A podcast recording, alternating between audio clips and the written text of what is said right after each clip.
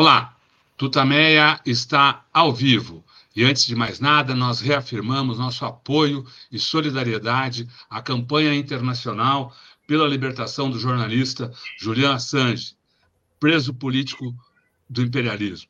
Aliás, essa campanha entra numa fase uh, extremamente movimentada, tensa, nessa semana. Uh, desde o, o, último fim de semana, estão sendo realizadas manifestações de apoio ao jornalista uh, em várias cidades do mundo inteiro. ontem, no Rio, teve um, nesse fim de semana no Rio tem uma manifestação importante. Quem quiser conhecer o que, tá, o que pode estar acontecendo na sua cidade, pode entrar no, no Facebook, tem uma página chamada Campanha pela Libertação de Julian Assange, em que há várias convocações para atos, manifestações em várias cidades do Brasil. Estamos nós aqui nos nossos estúdios domésticos, a Eleonora. O Rodolfo. E do outro lado da tela conversa conosco hoje a professora uh, Kátia Rubio, que você já conhece dos seus trabalhos de análise, né? a academia, o olho da academia para o esporte, mas eu vou passar a palavra aqui para a Eleonora para que ela faça a apresentação de nossa convidada como manda o figurino e iniciemos então essa conversa de início de tarde. Eleonora. Olá, Kátia Rubio, que bom tê-la aqui no Tutameia, é um prazer conversar com você. Hoje, dia 19 de fevereiro de 2024. Kátia Rubio é professora associada da Faculdade de Educação da Universidade de São Paulo, psicóloga, editora da Olimpianos, revista de estudos olímpicos, e membro da Academia Olímpica Brasileira.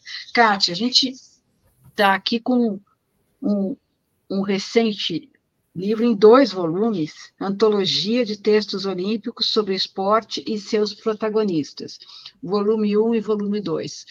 Conta para gente, o que que você que que você quer trazer com esse com esses volumes?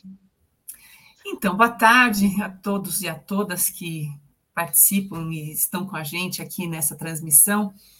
É, eu tenho quase 30 anos de universidade e uma, uma questão que sempre uh, me acompanhou uh, como pesquisadora era fazer textos acadêmicos, analíticos, desse objeto tão singular que é o esporte, uh, que fosse, é, que sendo acadêmico, fosse também de fácil leitura para o grande público. Não é? Eu vejo que esse é um compromisso social que todo pesquisador deveria ter, afinal de contas, trabalhamos e pesquisamos em universidades públicas uh, e é, há de se esperar que o conhecimento produzido na universidade seja de fácil acesso a quem contribui para a universidade pública e gratuita nesse, nesse, nesse país. Uh, e esses são textos que foram publicados ao longo dos últimos anos em diferentes veículos de comunicação. É, a, os, os, meios de comunicação atualmente facilitam muito não é, a, a produção e a, a, divulgação do nosso conhecimento, mas, por outro lado, é, a, a, internet ela torna muito frágil a permanência desses textos. Não é? Então, se o site sai do ar, uh, aquilo que foi publicado se perde. Então, eu fiz um, um, uma, uma, um apanhado desses textos que foram publicados basicamente nos três anos e meio que, em que eu escrevi uh, na Folha de São Paulo, uh, mas também em outros veículos, né, nos diferentes jornais, no Jornal da USP, enfim.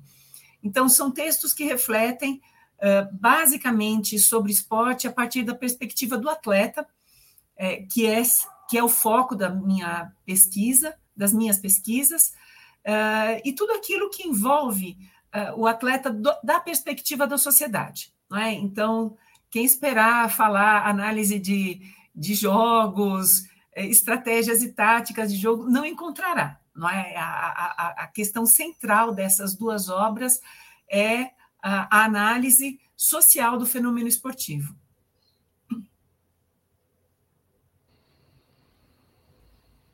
São textos jornalísticos, então, como, como você diz, imagino que tenha tido algum grau de uh, edição uh, para que eles uh, ganhem né, o, o, esse, o formato literário, né? mas, de qualquer forma, eles refletiam o seu tempo. eu pergunto desses desses textos, dessas, de tantas páginas aí que você escreveu, uh, você lembra de, de, textos que tiveram na época mais repercussão ou que você uh, gostou mais de escrever uh, em algum é. momento? Sempre tem ali, com esse aqui eu, eu arrebentei a boca do balão, né? Ah, então, Rodolfo, é, é, é curioso porque a, a, gente escreve, principalmente quando eu escrevia semanalmente, a gente escreve sobre as questões uh, impactantes da semana. Então, por exemplo, é, quando pegou fogo o CT uh, ah, do Flamengo, é, aquele texto foi um texto que teve uma, uma, uma grande repercussão, não é? Uh, porque a gente questiona a forma como esses atletas ainda em formação são tratados já como mercadoria, não é? Então, é, uma coisa que eu já advirto né, aos leitores é que eu escrevo pouco sobre futebol, porque afinal de contas tem tanta gente que escreve futebol é, sobre futebol no Brasil que eu tento é, olhar para a, os, as outras modalidades esportivas, mas nesse caso em específico eu não estava falando de futebol, mas eu estava falando é, de um de um trabalhador do esporte, não é? Porque eu, eu vejo o atleta nessa condição, é, porque são ali profissionais que buscam o seu espaço é, de exercício profissional, é, e a gente sabe que, é, infelizmente, a, a, profissão atleta não goza do mesmo reconhecimento é, seja social, seja profissional, que outras profissões. E eu digo isso porque no Brasil apenas o jogador de futebol é reconhecido como profissional do esporte. Os atletas das modalidades olímpicas, pela Lei Pelé, que vai refletir lá na, na organização do trabalho do atleta, não, não, não é atleta. Então, esse atleta, ele é um profissional precarizado, que sofre com as demandas de outras profissões precarizadas, não é? sem direitos, sem uma legislação que resguarde é, é, é, essa vida de uma pessoa que é pública, que é, parece glamurosa, mas que quem acompanha o cotidiano sabe é, tudo aquilo que acontece. E eu vejo que é, a, a, aquele acidente é, no ninho lá do, do, do urubu provoca essa reflexão e é principalmente em se tratando ainda de um grupo de jovens né, que estavam em busca da sua profissão. É, e o desdobramento é que essa semana a família que, que não, que não uh, se sujeitou ao acordo coletivo tem a sua primeira vitória, uh, colocando em alerta as outras famílias que se submeteram a um, um acordo uh, desvantajoso para si. E também os textos relacionados aos Jogos Olímpicos né, de, de Tóquio, que foi uma edição olímpica bastante singular, primeiro por ter acontecido uh, num, fora do calendário olímpico, né, não aconteceu em 2020, mas em 2021, uh, ainda sob impacto uh, da pandemia, que não só não tinha acabado, como ainda continuava a produzir um, um grande transtorno na vida do planeta. Então, nós temos uma edição olímpica absolutamente singular por ter furado o calendário e por submeter não apenas atletas, comissões técnicas, jornalistas, uh, árbitros, enfim, toda, todas as pessoas que costumam acompanhar os jogos tiveram que uh, se submeter a todas as regras impostas para que os jogos acontecessem naquelas condições. E talvez a questão central dos Jogos de Tóquio uh, tenha sido a saúde mental, que pouco ou nada se falava até então, não é? colocando atleta, os atletas, de uma forma geral, naquela condição uh, heróica de que tudo suporta, tudo supera, para ter ali a Simone Biles dizendo para a gente assim, olha, não é bem assim não, né? mesmo considerada a, a já antecipadamente como a, a rainha dos jogos, né, como a, a, grande campeã, e ela abre mão uh, das medalhas uh, certas que ela ganharia para dizer assim, olha, eu não estou bem para competir, então, ao invés de se submeter a esse sistema, a essa máquina trituradora né, de talentos, que é o, esporte que busca apenas e tão somente um resultado, para colocar é, na pauta do mundo as questões relacionadas à saúde mental, não apenas de atletas, mas sociedade como um todo que saía adoecida uh, daquele momento da pandemia. Então, eu vejo que esses temas foram uh, muito importantes uh, no seu tempo e eles permanecem atuais. Assim como a questão da derrota, que para mim é, foi tema de, de um pós-doutorado lá em 2006 e que segue é, se renovando a, a, é, em diferentes momentos ao longo desses mais de 10 anos que eu trabalho com esse tema, que é a questão da derrota e do desistir. Né? E hoje eu vejo, inclusive, é, a, a, Folha de São Paulo trazendo um, um, um, uma, uma, série de reportagens sobre o desistir. Isso para nós está colocado desde 10 anos atrás, não é? é? Pode o atleta desistir? Sim, ele pode sim. E eu lembro que quando eu escrevi sobre isso, isso gerou uma controvérsia impressionante. Aliás, quem escreve né, em, em, em, jornais, em blogs, essas coisas, eu advirto, não leiam os comentários jamais, né, porque isso faz mal à saúde mental, porque é um desconhecimento daquilo que a gente está falando, e os comentários vêm sempre com muita agressividade, né, chamando a pessoa que desiste de fraca, de derrotada, e há muito mais coisas nesse, nessa temática para a gente discutir do que simplesmente quem ganhou e quem perdeu.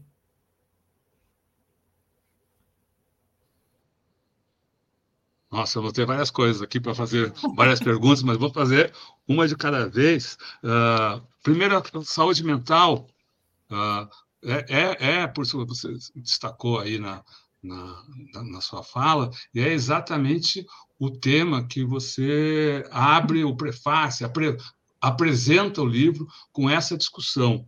Uh, como, isso, como essa, essa, essa questão está espalhada no mundo do esporte, no mundo do futebol, que é o esporte, que é, que é o esporte para boa parte da, da, população aqui no, no, Brasil, mas em outros, né? se a gente for pensar uh, uh, no, no, basquete ou no futebol americano, como a questão da saúde mental, qual é a sua, como a, saúde mental é tratada no esporte? O, quem, tem, quem tem algum tipo de problema, tristeza, depressão, é tratado como um fracote ou uma fracota e, e, e colocado de lado. E aí, enfim, qual é a, como, como isso é visto no esporte? Então, e talvez na sociedade também, né? Então, é, Rodolfo, é, é, curioso ver como o esporte é, o esporte é mobilizado pelo mito do herói. Mas, então, acho que é, é, isso, para mim, é uma questão central uh, desde sempre. Né? O, o, atleta e a atleta são confundidos com essa figura mítica uh, que uh, supera todos os desafios em busca de um objetivo. É, o que as pessoas esquecem do mito do herói é que o herói ele é humano, né? O herói não é um, um imortal. O herói se imortaliza por aquilo que realiza em vida. E o atleta é essa figura, não é? É aquela pessoa uh, que sintetiza um, um, feito incomum, porque nem todo mundo tem a habilidade, a técnica e as condições de performar como um atleta de nível olímpico. Então, esses, esses resultados aproximam demais o ser humano de uma imortalidade realizada por esse resultado que ele é capaz de ter, como uma medalha de ouro, prata ou bronze, ou um recorde. Mas, fora desse momento da competição, essa pessoa que compete, ela é um ser humano que vive as mazelas do lugar em que ele está, ela está, do momento histórico em que ela está, da família a qual ela pertence, do meio da qual, do qual ela resulta, e muitas vezes isso é esquecido ou isso é abafado pelo resultado. Então, quem acompanha apenas o resultado não sabe de tudo aquilo que envolve atletas para chegar para chegarem até esse resultado. E aí é que entra a questão da saúde mental. A gente não pode esquecer que o esporte, ele, como ele se organiza hoje, ele é o resultado uh, de, uma, de uma sociedade que vive uh, desse, desse resultado de produção. Então, tem um aspecto isso. No Brasil, em específico, nós temos ainda toda a influência militar na organização do atleta. Então, é hierarquizado, é autoritário, é determinado. O, o, o atleta, atleta não tem poder do seu próprio corpo, o seu corpo ele é trabalhado para, para produzir resultados por outras pessoas. E muitas vezes essas pessoas não respeitam o limite desse corpo, não é? Então, quando o ser humano ele é retirado da sua condição de subjetivação, que também implica no domínio do corpo, isso resulta em falta de saúde. E muitas vezes a ausência da saúde leva a psicopatologias. A depressão é uma delas, e é uma delas, não é? A gente tem os distúrbios alimentares, a gente tem é, é, transtornos, por exemplo, obsessivos compulsivos, que são resultados dessa maneira como atleta, é, é, atletas são tratados. E no caso das mulheres, ou mesmo uh, dos homens, a depender de quem são os técnicos, ainda a gente tem toda uma questão relacionada a assédio moral e sexual. Que se isso ganha visibilidade hoje, no passado, isso era absolutamente desprezado. Né? E, e a, eu, eu, que trabalho há mais de 20 anos uh, sobre a história dos atletas brasileiros, são inúmeros os relatos que eu escutei ao longo de mais de duas décadas de trabalho de atletas que falavam tanto de assédio moral como de assédio sexual. Só que esse tema lá atrás era desprezado, porque a sociedade não estava preocupada em ouvir essas questões, e hoje está. Então, é, se no passado um atleta ser xingado, estapeado, é, é, desprezado no, no processo de treinamento, isso era naturalizado, hoje já não é mais. E ainda todo tipo de abuso sexual que, principalmente as mulheres, viveram em relação a técnicos absolutamente abusivos que tinham essa atitude encoberta pelo sistema. Vários deles ainda estão vivos e ainda estão treinando, não é? é e essas meninas, essas mulheres no passado relatavam esses abusos e o pessoal fala: não, imagina, menina, que é isso? Esse técnico é como um pai para você. Né? Uh, retirando, inclusive, a potência uh, da denúncia e a angústia que isso gerava em atletas. Então, nós tivemos sim alguns atletas que se suicidaram, por exemplo, outros que tentaram o suicídio e não conseguiram, mas tudo isso foi menosprezado uh, em relação ao fato heróico que era ser um atleta, um atleta olímpico, uh, na, e, e, tendo isso como objetivo principal da carreira. Acredito que uh, é, nessa virada de decênio aqui, na década de, 1900, de 2020, para o atleta, é, para o esporte, é um momento de escuta, de escuta dessas questões que não vêm só em forma de denúncia, porque já me disseram assim, uai, por que, que esse povo não vai lá e denuncia no comitê de ética? Porque a atitude da denúncia exige um esforço talvez mais sobre-humano do que o próprio treinamento para se chegar a ser olímpico. Né? Quem já passou por assédio sabe disso. Né? E hoje é, eu faço questão aqui é, de distinguir o trabalho que a Joana Maranhão está fazendo em nível internacional para é, é, letrar, não é? para ensinar tanto as pessoas que são vítimas de assédio, como as instituições, de como fazer essas denúncias, de como acolher essas denúncias. Ela própria que viveu o assédio na pele, não é? E essa é uma das questões centrais hoje da saúde mental. Se a Simone Biles teve a atitude que teve em 2021, não era por esgotamento só, um burnout por excesso, por overtraining, mas foi principalmente por conta de todas as denúncias relacionadas ao, ao, médico uh, americano que abusou de inúmeras ginastas, está aí, não é? é? A questão do abuso, ela não é imediata, ela é cumulativa e que leva, sim, ao esgotamento. Joana Maranhão, nadadora, dona de alguns dos melhores resultados que o Brasil já obteve em competições internacionais e que vem fazendo, como disse a Kátia, esse trabalho, ela, ela coloca, uh, se, se, expõe, fala sobre isso muito nas suas redes sociais. Está com o nome dela, os interessados é só procurar na, e hoje ela faz na, parte do organismo internacional relacionado ao COI e à FIFA para é, é, promover é, formas de é, verbalização do assédio e também de combate ao assédio, Rodolfo. Ela, ela vem desenvolvendo, junto com um grupo de, de pós-atletas, ela tem se dedicado demais a esse tema, porque essa é uma questão ainda para o universo das mulheres, principalmente, é uma questão central uh, na, na, na, vida uh, das mulheres atletas. Queria voltar aí aos, aos, aos, temas que eu fiquei anotando nas suas respostas a militarização do esporte. Isso aí foi também uma questão uh, que veio à, à, tona durante a entrevista que, nós, entrevista que a gente fez uh, na, na, semana passada com o Miguel Sted, que lançou um livro sobre uh, o, política, identidade nacional e a seleção brasileira, e tratou disso.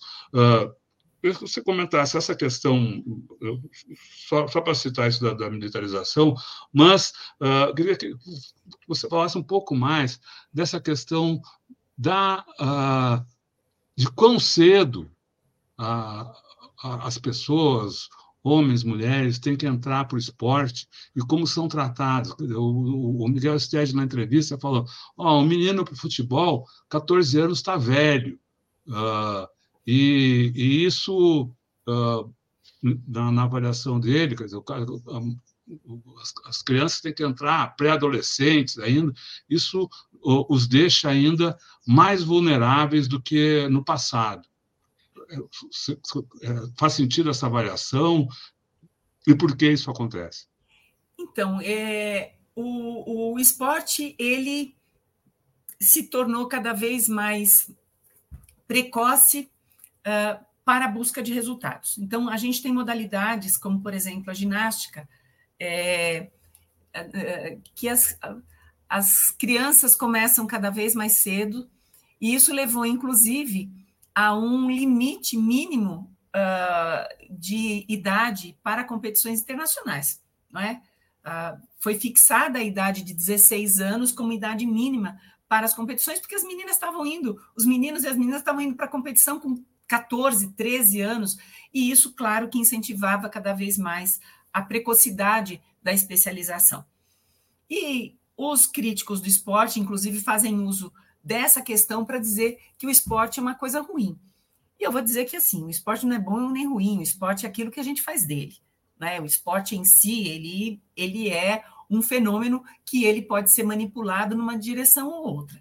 Mas é, eu não diria que um, um garoto pros, aos 14 anos para o futebol é velho, não é? O que a gente tem sim é uma busca uh, de profissionalização e muitas vezes não é nem pela criança, não é? Muitas vezes é pela família da criança que vê ali no jovem um talento e a oportunidade uh, de uma de ascensão social, né? Então uh, o que a gente vê muitas vezes são famílias expondo seus filhos, as suas crianças, a sistemas e métodos de treinamento na busca de resultados, como uma forma, é, enfim, de ascensão social. isso acontece? Sim, acontece.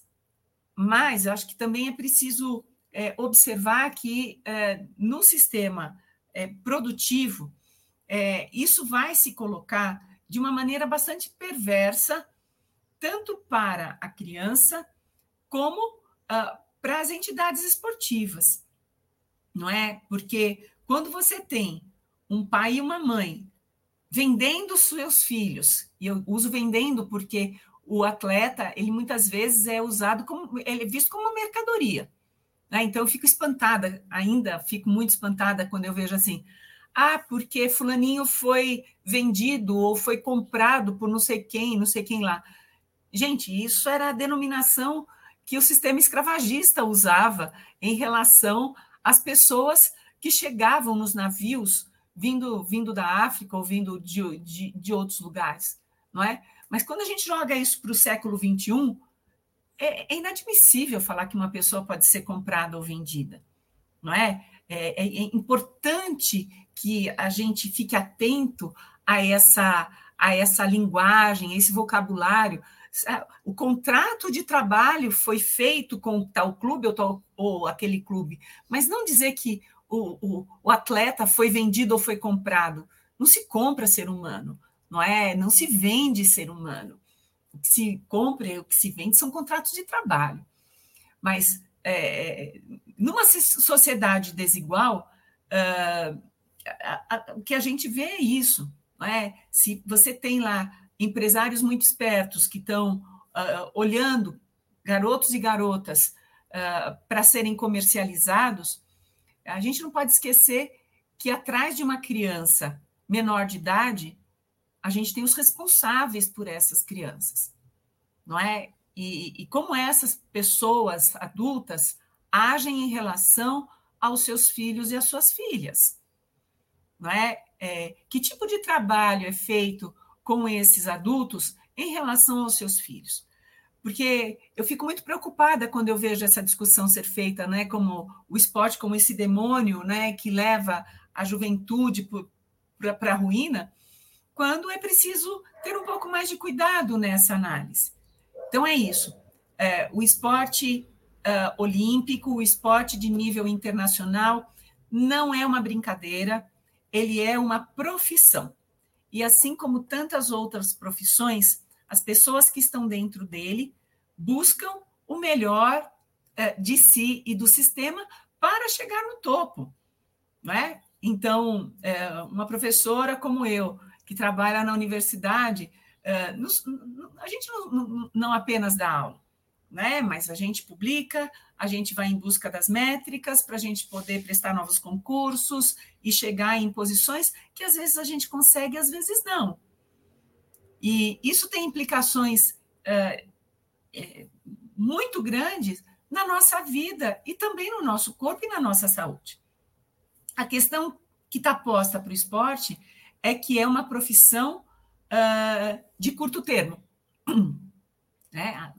Os atletas, as atletas, de uma forma geral, uh, profissionais, a depender da modalidade, elas não passam dos 35 anos essas pessoas têm uma vida útil curta, porque o corpo é falível.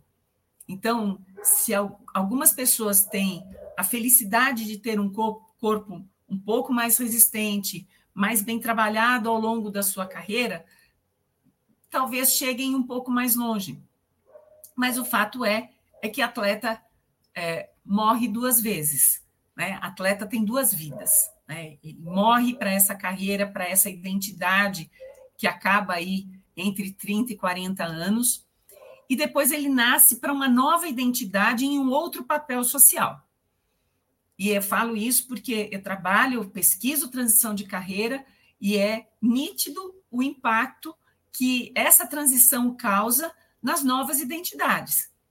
Se essas pessoas não se preparam para, por fim, a essa, a essa carreira que também promove identidade, isso vira sofrimento. E o sofrimento muitas vezes vira patologia, não é? Uh, e aí, mais uma vez, a gente uh, aborda a questão da saúde mental no esporte, que já não é apenas na competição, mas em toda essa transição que esse atleta faz uh, nesse momento em que se encerra para essa identidade competitiva. Tati, eu queria perguntar para você sobre esse conceito né, do trabalho do, do esportista como um trabalhador, né, um trabalhador precarizado.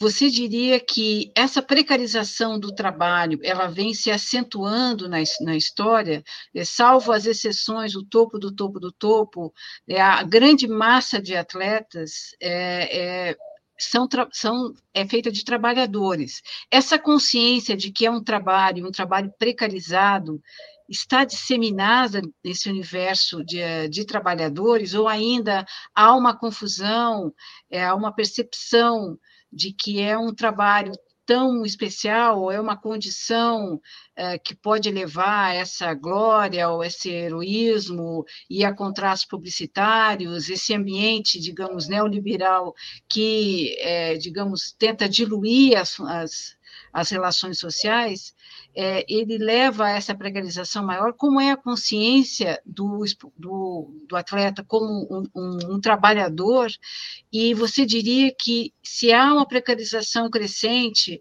há também uma, uma, uma consciência e uma organização para enfrentar essa precarização? Então, Leonora, é, o velho camarada diria, dizia trabalhadores de todo mundo univos, não é? Uh, e essa seria a condição uh, desejável para que direitos fossem cumpridos. O esporte ele nasce amador e o termo amador vem de fazer por amor numa sociedade uh, burguesa, uh, inglesa, eu diria que mais do que é, é, é, determinada por classe social, e o esporte ele nasce para satisfazer as necessidades da educação desse grupo social uh, uh, aristocrático e burguês. É? Então, isso diferenciava de, de outros grupos que praticavam esporte, que eram trabalhadores que tinham a sua prática esportiva no seu tempo livre. Então, o movimento olímpico e as confederações esportivas, elas nascem dentro desse espírito classista de que o esporte é feito por amor, né? E assim, e quem os trabalhadores que faziam o esporte tempo, no tempo livre, eles eram chamados de profissionais. Veja, eram profissionais não porque viviam do esporte, mas é porque tinham outras atividades para além do esporte, e aí as regras foram sendo usadas no sentido de estrangular esses grupos que tinham, por exemplo, eh, apoio dos patrões para praticar o esporte, que muitas vezes levava o nome das suas fábricas, né? E assim nasce o time do Manchester, assim nasce o time do Liverpool, né? que eram grupos de trabalhadores das fábricas que iam participar de campeonatos.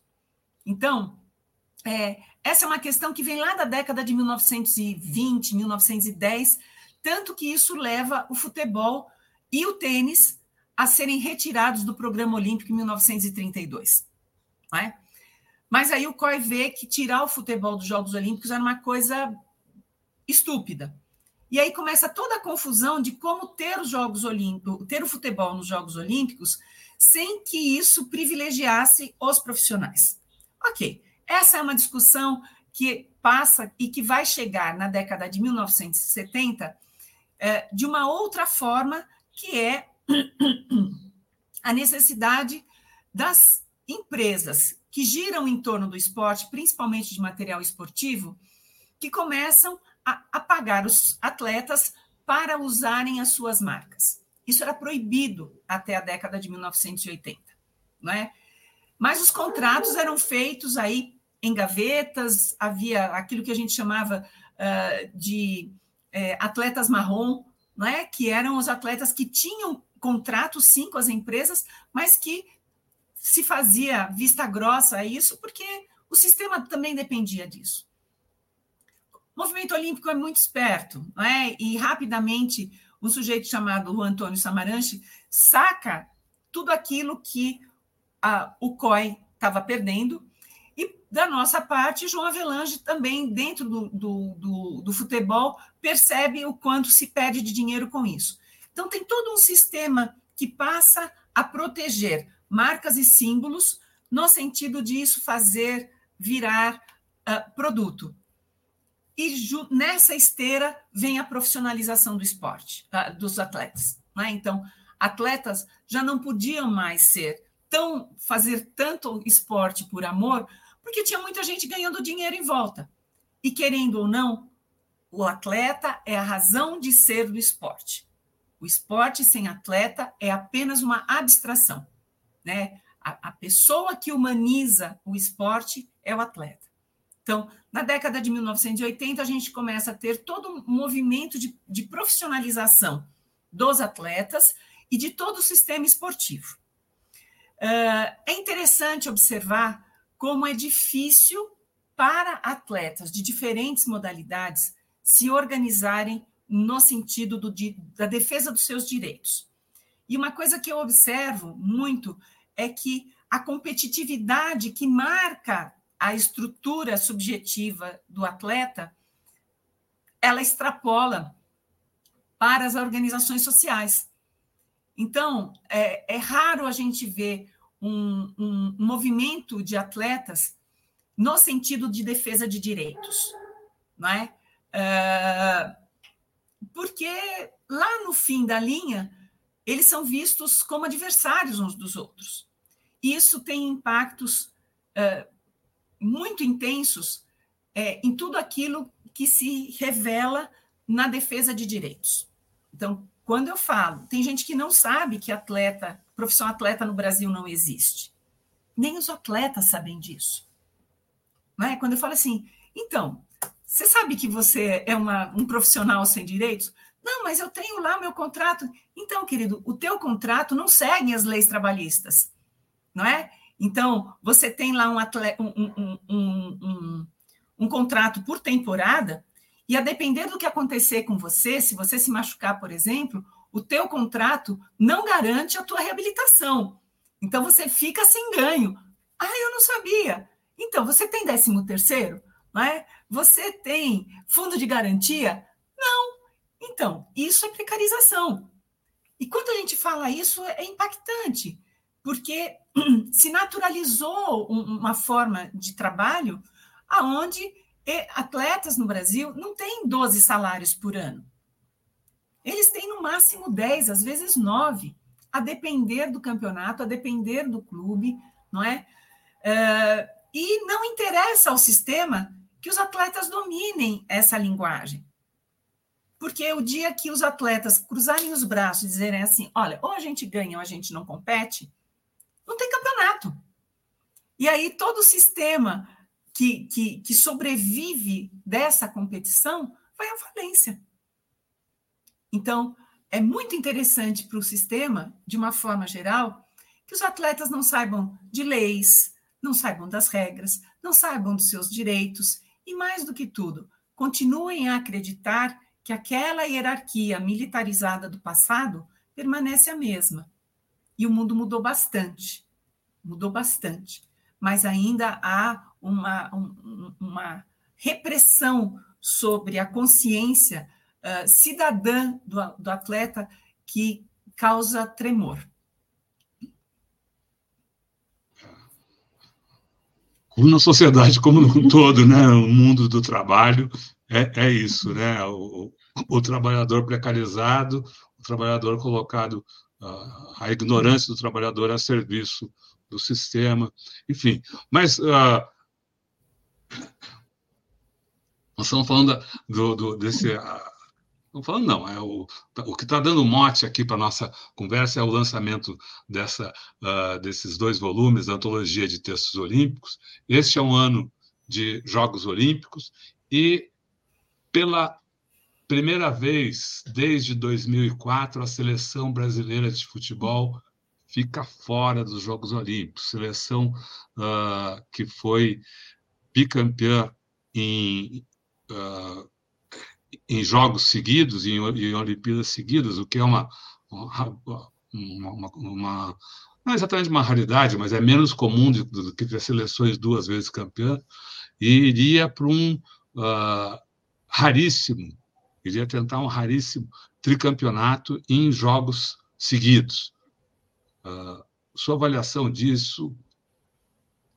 Isso ainda é fruto do 7 a 1 Não. O futebol não, brasileiro. Não, não é, não, estou brincando. Não, o futebol não, brasileiro. Isso, isso, é fruto da desorganização que o futebol brasileiro vive, Rodolfo. Não é? é veja, uh, antes tarde do que mais tarde, né?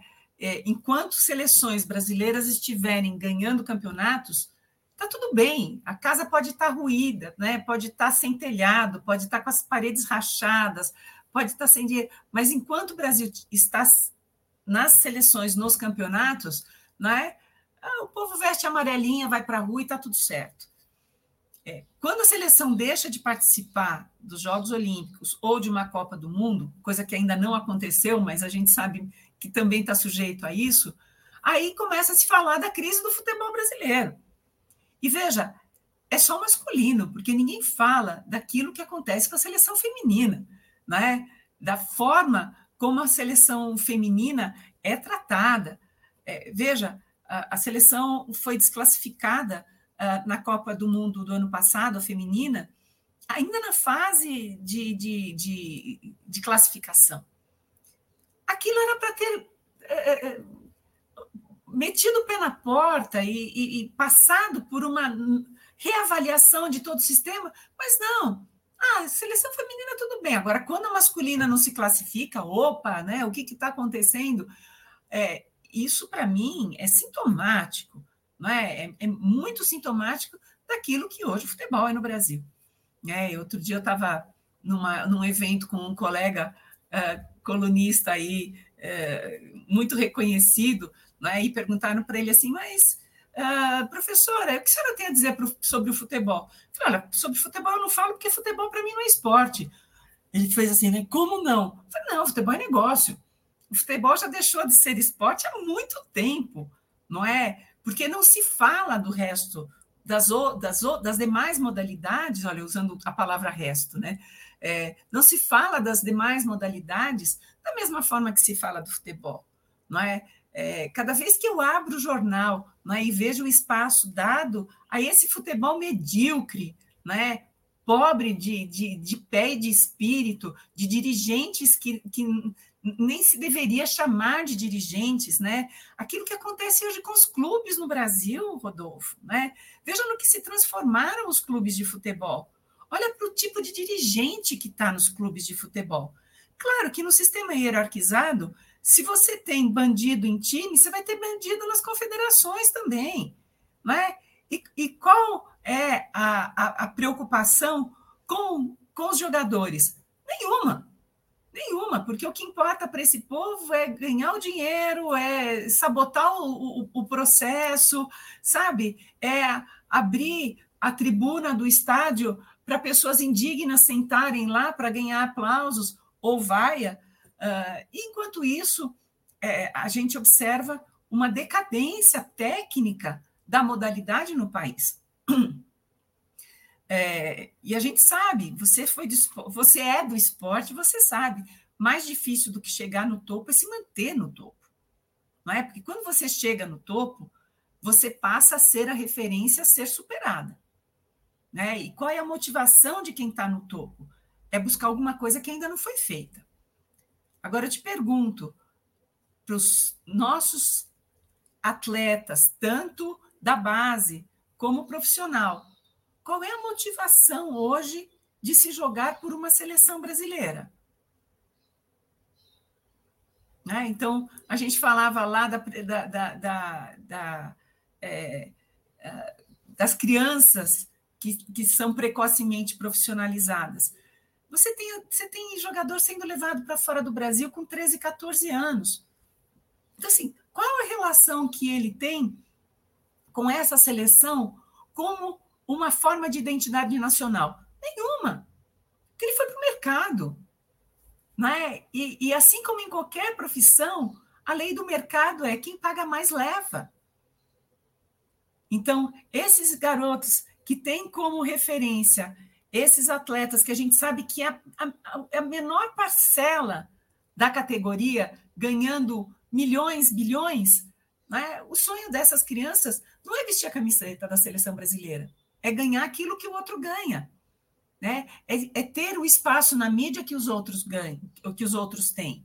não é? É conquistar coisas materiais que essas pessoas têm. E com isso a gente vai tendo um esvaziamento de consciência, um esvaziamento de possibilidade de organização, é, um esvaziamento, inclusive, de si mesmo. Porque essa pessoa, quando para de jogar, ela se pergunta quem ela é.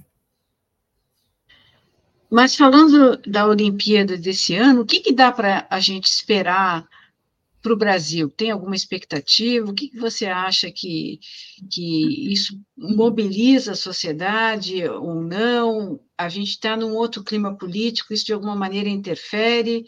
É, como é que você avalia é, esse ano olímpico do ponto de vista brasileiro? Então, eu acho que quando os jogos começam, quando a gente se aproxima mais dos jogos, é, é, mesmo quem não gosta de esporte acaba se vendo envolvido uh, por esse clima uh, da competição. Jogos Olímpicos não são quaisquer uh, competições, não é, é, não é apenas um campeonato mundial. Não, é, é, quando todo mundo, os melhores dos melhores, se juntam nas suas modalidades para performar. Não é? E ainda por mais que tenham comercializado essa marca, os Jogos Olímpicos guardam a marca de uma celebração, muito mais do que uma competição, né? que a gente chama aí de pregnância mítica. Os, os Jogos Olímpicos têm uma pregnância mítica ainda, que é essa celebração aos deuses. Que deuses são esses? Hoje a gente não vai entrar no mérito, né? mas guarda essa, essa manifestação de um grande encontro.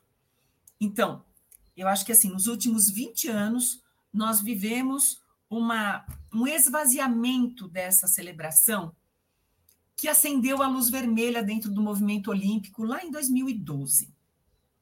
Né? Em 2012, o movimento olímpico viu um, um esgotamento de um modelo comercial é, quase vampiresco, não é? onde você mexia com a soberania do país sede, aonde você tinha um esvaziamento é, do poder do atleta na sua manifestação. Lembrando que assim hoje os atletas têm que assinar contrato para participar dos Jogos Olímpicos e nesse contrato está dito o que ele pode e o que ele não pode fazer. Então vai ficando tudo cada vez mais amarrado. Quando chega o Rio de Janeiro, é, a gente vê, vê o colapso desse sistema.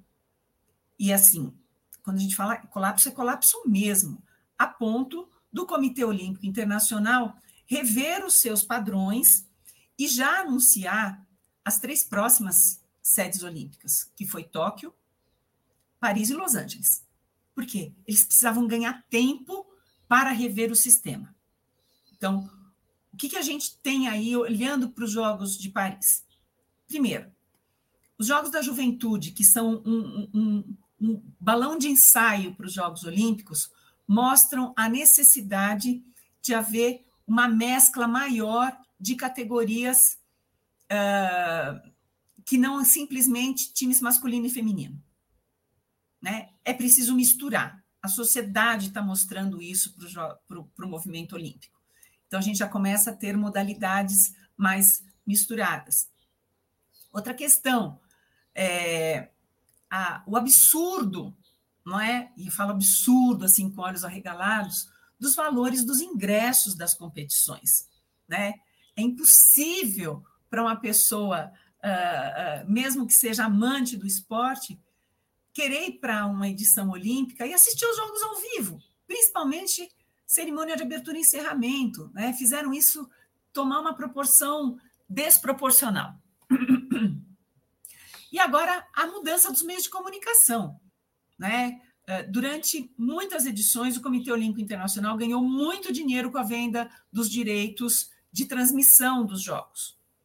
E agora, com as novas mídias, isso começa a alterar. Então, Comitê Olímpico monta o seu próprio canal. É, isso a gente já fez um, um ensaio nos Jogos Pan-Americanos. Não tinha nenhuma emissora de TV, como a gente conhece, transmitindo jogos. Né? Os jogos, as competições estavam todas no YouTube, no canal do Comitê Olímpico do Brasil. E isso vai acontecer também nos Jogos Olímpicos.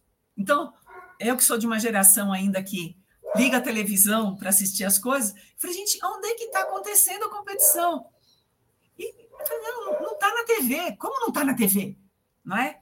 Então, o que, que a gente pode esperar? Não é? Primeiro, essa nova geração de atletas, inclusive que vem com um nível de empoderamento diferenciado das outras gerações, uh, começa a trazer ares renovados para nós. Então, uh, as medalhas lá de Tóquio, né, do skate, uh, do surf, é, elas começam a produzir uma renovação daquilo que seria o esporte, para além daquelas modalidades é, historicamente reconhecidas. Né?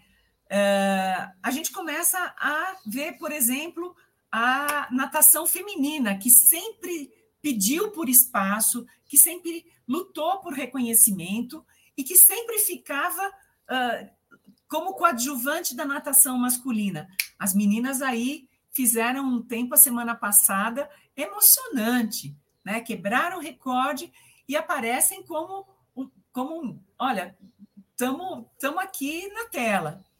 Né? A Rebeca Guzmão fazendo, fazendo história, né? E colhendo os frutos daquilo que a Daiane dos Santos plantou, né? E que não conseguiu colher, porque é isso, as gerações se sucedem. É, é muito raro um, um, atleta chegar a três edições olímpicas, que dirá quatro, mas e, e, e, esse terreno preparado pelas antigas gerações começam a mostrar alguma coisa agora. Mas o que a gente pode esperar do futebol? Nada, né? Porque o futebol vive a crise de si mesmo. O que a gente pode esperar do vôlei? Uh, não sei, né? O masculino tem aí uma rebordosa que passou, mudou de técnico, agora volta o Bernardinho. Como é que o Bernardinho vai trabalhar esses meses? Não sabemos ainda. Ah, o time feminino com Zé Roberto Guimarães mantém lá a sua produção.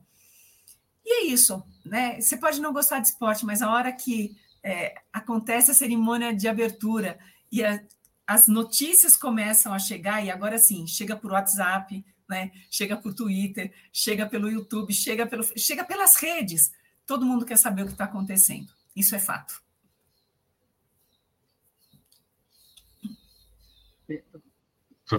Não, eu ia perguntar sobre o Ministério da, do Esporte.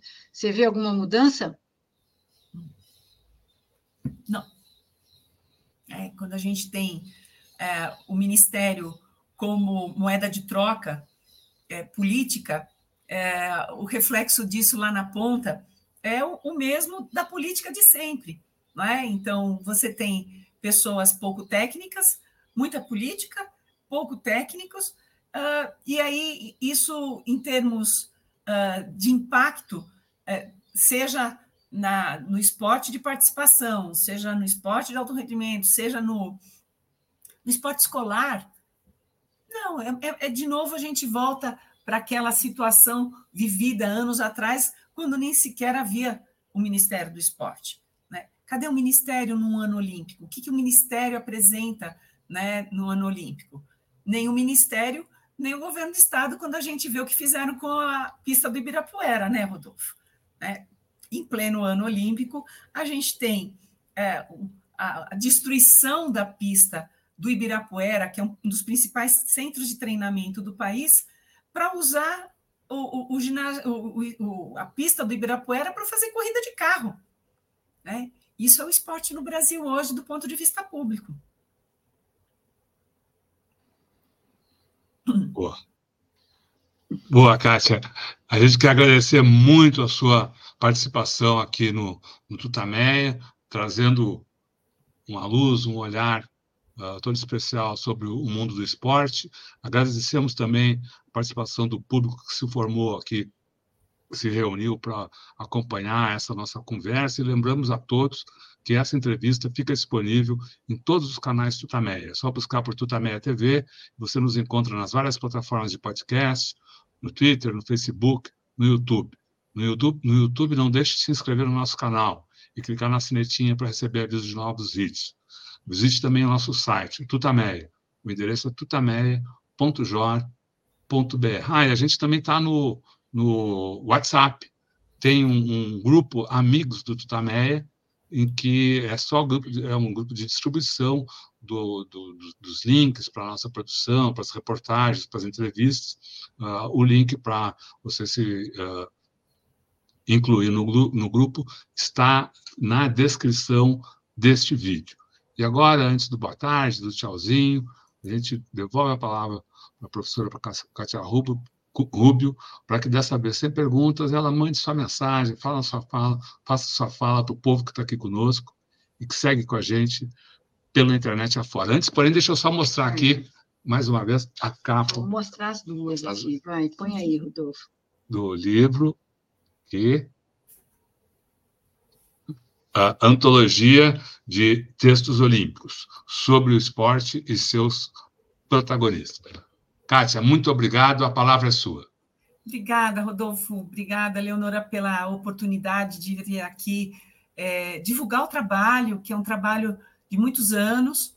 É, esses livros eles, eles estão disponíveis na plataforma Amazon, então quem tiver interesse uh, de comprar, seja em papel ou em formato digital, ele está disponível uh, na Amazon, assim como outros livros, outras obras do Grupo de Estudos Olímpicos da Universidade de São Paulo, que é o grupo que eu coordeno e que é responsável por pesquisas nessa área.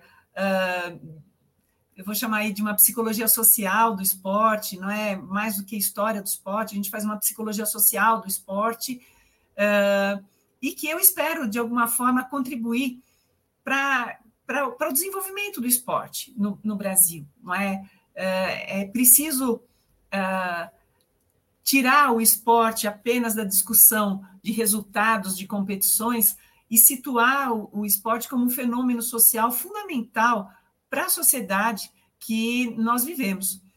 Então, é, é, ampliar esse escopo do entendimento do esporte também favorece a busca uh, do cumprimento de políticas públicas. Uh, lembrando que o esporte no Brasil ele é garantido para todos pela Constituição de 1988. E nem sempre isso é cumprido. Né? E não é cumprido por quê? Porque falta ao esporte essa discussão dessa dimensão maior do que simplesmente a competição. Uh, e agradeço o espaço, então, de, de estar aqui divulgando esses trabalhos que nós realizamos aí com tanto empenho dentro da Universidade de São Paulo, uh, junto com o Grupo de Estudos Olímpicos. Obrigada e quem sabe a gente se vê ainda durante os Jogos Olímpicos a qualquer momento, não é, Rodolfo? Claro, claro. Legal, Kátia. Muito obrigado. Boa tarde. Boa tarde, pessoal. Tchau. Tchau. tchau.